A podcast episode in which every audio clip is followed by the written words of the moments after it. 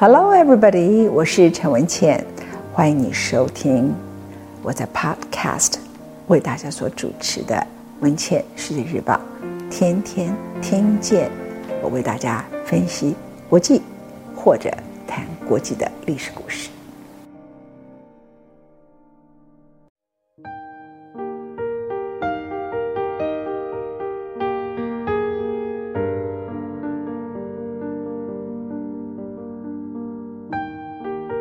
终于还是爱了。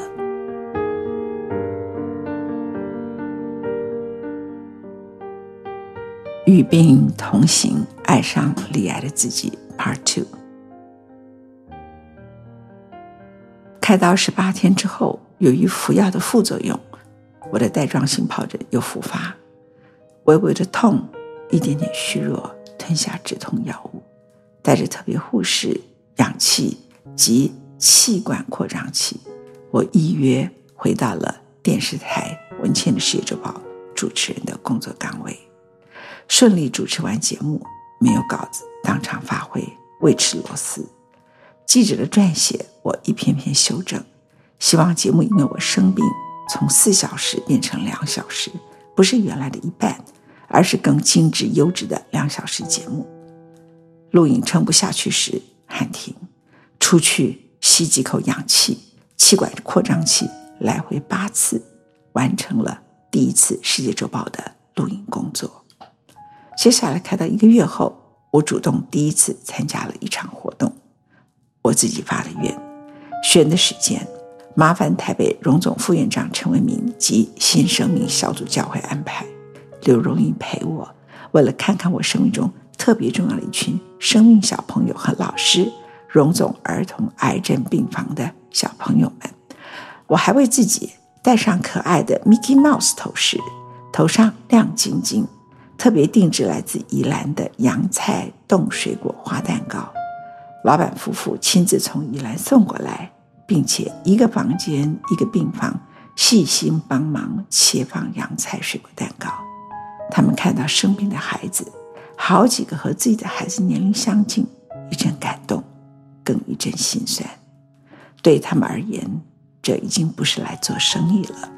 过去探望荣总九三儿童癌症病房的孩子们，我一直被视为健康人。其实现在比起他们，我也是健康之人。可是，一些再次相逢的病人都纷纷返乡问候我：“文倩姐，你好不好？好担心你的病啊！”这使我非常惭愧。他们孩子面对的疾病是生死大关。是可能截肢，是复发几率太高的骨癌，而且孩子们那么年轻，那么幼小。其实，如果不是刘若英在旁边，事实太可爱，太搞笑。那天有好几度，我想要落泪。一位二十岁左右的病患在医院长廊等待我许久，特别跑来和我紧紧拥抱。他告诉我：“你手术那天，我差点冲进去台大手术室，当场我简直说不出话来。”他告诉我，我在台大开刀那天，他很担心，自己化疗到一半，不顾一切跑到台大，直到看到新闻，我已度过手术，安全被推出恢复室，才安心回荣总好好住院化疗。当天，他紧紧地抱着我，如久别重逢的家人。但是他得的是那么严重的病——骨癌，而我只是肺腺癌第一期，本来只是萍水相逢。我在荣总病房探望过他四次，今天他却抱着我，一直笑，就一直流泪，比家人还激动。他刚刚出院，结束了化疗，选择当日回医院复健，就是特别跑来看我，祝福我，给我一个大大的拥抱。永远不要轻言你是在为谁付出，其实所有的付出，最终的受益人都是你自己。人生本来是一条悲心交集的道路，路的尽头一定有礼物。谢谢你们，我生命的导师。谢谢陈文明副院长率领的团队，对癌症孩子们如此贴心的照顾。这一生，你们是我永远不会忘记的朋友，感恩你们。